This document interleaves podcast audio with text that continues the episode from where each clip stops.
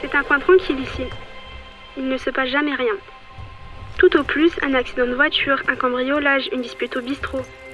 Alors une histoire pareille, on n'aurait pas pu l'imaginer. Ça faisait trois mois qu'on ne voyait plus personne, sauf l'aîné. C'est vrai qu'il avait l'air un peu bizarre.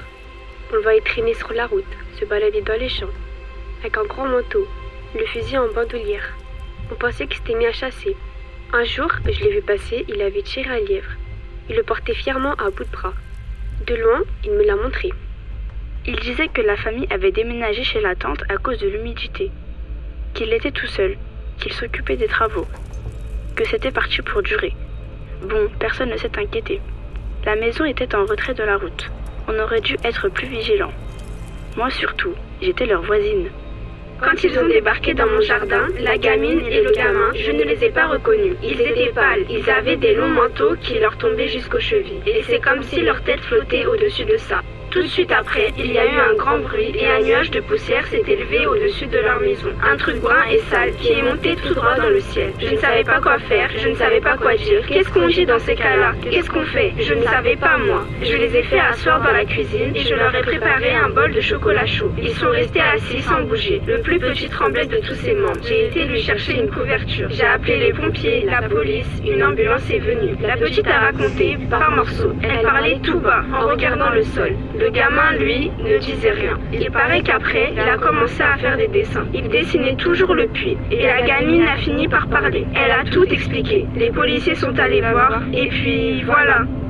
Ils ont trouvé ce qu'ils ont trouvé.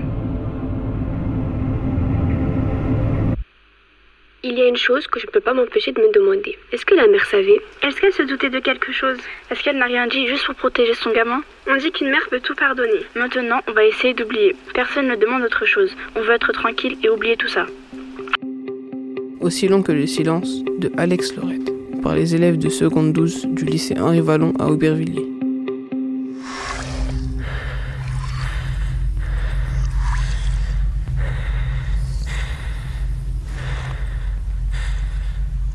Ça a toujours été humide ici. C'est la terre, c'est comme ça. Elle retient l'eau. La terre d'ici, c'est comme les gens. On ne peut pas s'y fier. Ici, on a des tourbières. Et à d'autres endroits, des sables mouvants. Il faut faire attention, on met les pieds. Sinon, ça ne pardonne pas. Ceux qui l'oublient, ils se font manger. On en a eu un comme ça.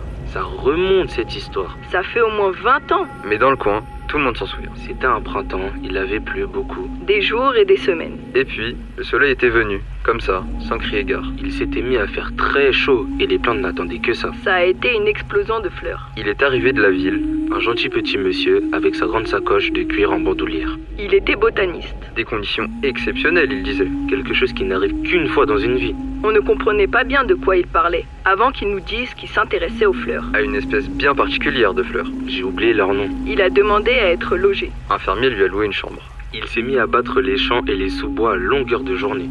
C'était un petit monsieur sympathique. Il disait bonjour à tout le monde en soulevant haut son chapeau. Ça faisait beaucoup rire les gamins. On n'avait pas l'habitude ici. Le troisième jour, au soir, il n'est pas rentré. Le fermier a d'abord cru qu'il s'était perdu.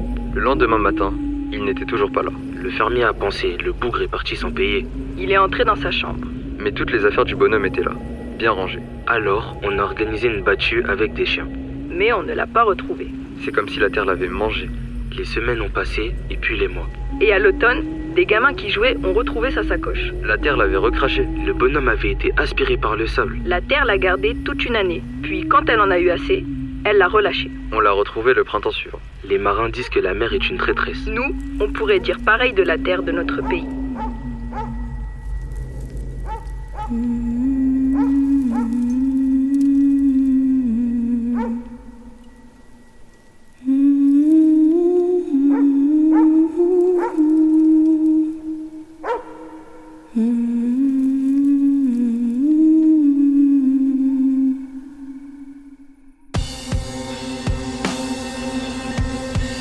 Combien de mètres exactement, je ne sais pas. Plus de 20 mètres à mon avis.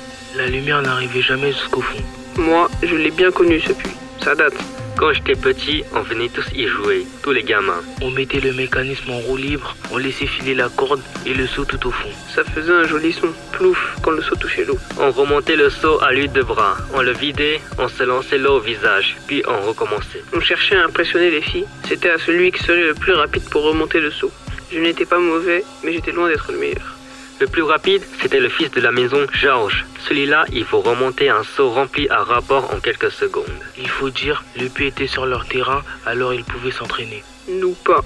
Un beau puits. Du solide. Pas d'échelon, pas de marche, rien que des blocs de tuffeau. C'était tout au toucher comme la peau d'un bébé. Et la margelle de la belle pierre d'ici, taillée à la main. Pour sûr, le puits datait d'avant la maison.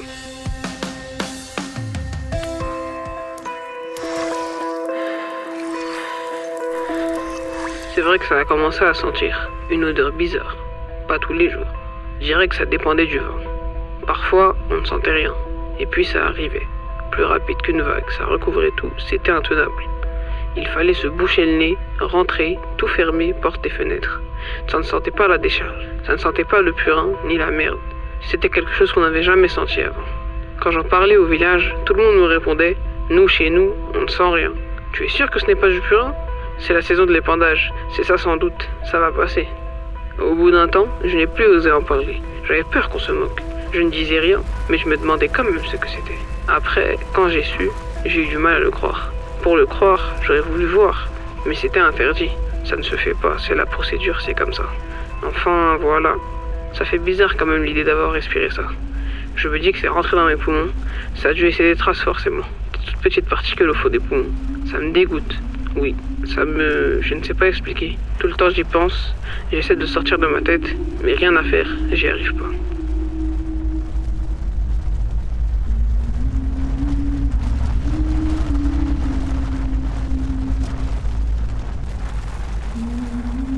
Aussi long que le silence de Alex Lorette, par les élèves de seconde 12 du lycée Henri Vallon à Aubervilliers.